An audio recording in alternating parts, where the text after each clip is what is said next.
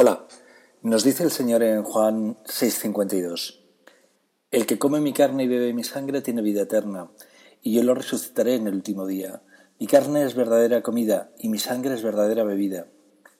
El que come mi carne y bebe mi sangre habita en mí y yo en él. Como el Padre que vive me ha enviado y yo vivo por el Padre, así del mismo modo el que me come vivirá por mí.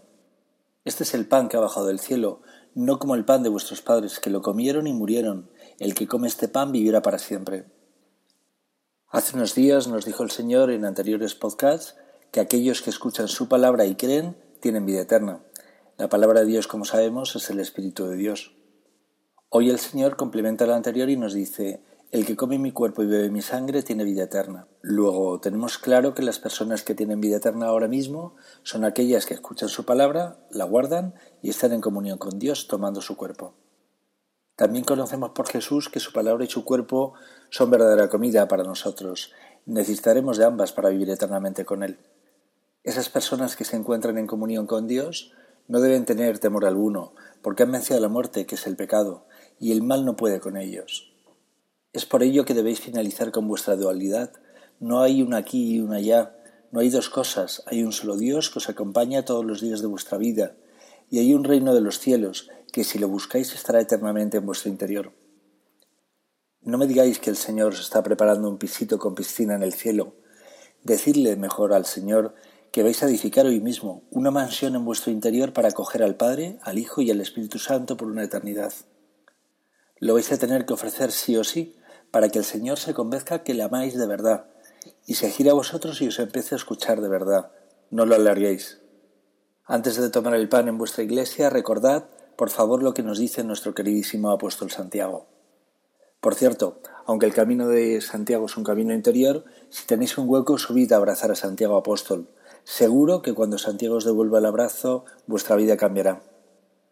Nos dice Santiago apóstol, Confesaos vuestras ofensas unos a otros y orad unos por otros, para que seáis sanados.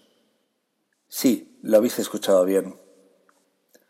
No digáis no pecado, decid más bien todos hemos pecado y voy a confesarlo como me solicita el Señor. Seguro que de todos los pecados uno sobresaldrá en muchos casos por encima de los demás, la omisión, el que pudiendo rezar por los demás no lo habéis hecho. Y pudiendo haber ayudado a un hermano no lo habéis hecho, aunque solo fuera con un consuelo con vuestra palabra. Dios nos recuerda que el que no le busca es porque sus hechos son malos. Dejad, por tanto, de justificaros con no asistir a misa porque no creéis en los sacerdotes.